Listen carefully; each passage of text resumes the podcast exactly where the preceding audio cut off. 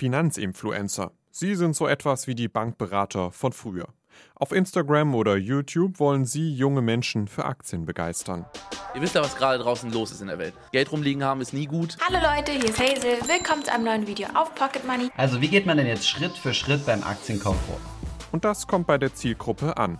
Lea, 28 Jahre alt, ist überzeugt, ohne YouTube und Co. hätte sie nicht angefangen, über das Thema Aktien und Geldanlage nachzudenken. Uns allen ist klar, wir können später nicht von der gesetzlichen Rente leben. Also ich zum Beispiel habe dieses Thema Finanzen halt ganz lange von mir weggeschoben. Inzwischen kennt sie sich mit Finanzfragen aber ganz gut aus und hat sich für einen ETF-Sparplan entschieden, in den sie jeden Monat 50 Euro investiert.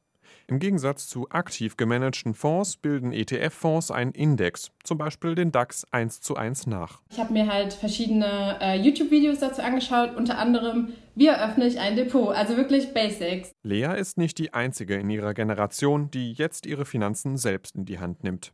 Laut einer repräsentativen Studie mehrerer Direktbanken ist das Interesse an Aktien bei unter 25-Jährigen deutlich gestiegen. Ihr Anteil am Aktienbesitz liegt bei 39 Prozent. 13 Prozent mehr als im Vorjahr. In keiner Altersklasse ist die Zahl der Aktionäre so sprunghaft angestiegen. Andreas Hacketal, Finanzwissenschaftler vom Frankfurter Leibniz-Institut SAFE, beobachtet den Trend der jungen Aktionäre. Einen Grund für das angestiegene Interesse sieht er darin, dass es immer mehr neue Anbieter gibt, sogenannte Mobile Broker. Kunden brauchen dort nur noch ihr Smartphone. Das Zweite ist, dass es mittlerweile Anbieter gibt, die radikal die Kosten reduzieren, sprich, das ist günstiger als früher. Und das Dritte ist, am Anfang des Jahres knickten die Börsen wegen der Corona-Pandemie derart stark ein, dass das für viele eine Gelegenheit war. Denn viele Aktienkurse haben seitdem wieder deutlich an Wert gewonnen. Allein der DAX ist seit Mitte März um fast 60 Prozent nach oben geklettert. Auch für Trader Michael Flender zahlt sich das neu erwachte Interesse an Aktien aus.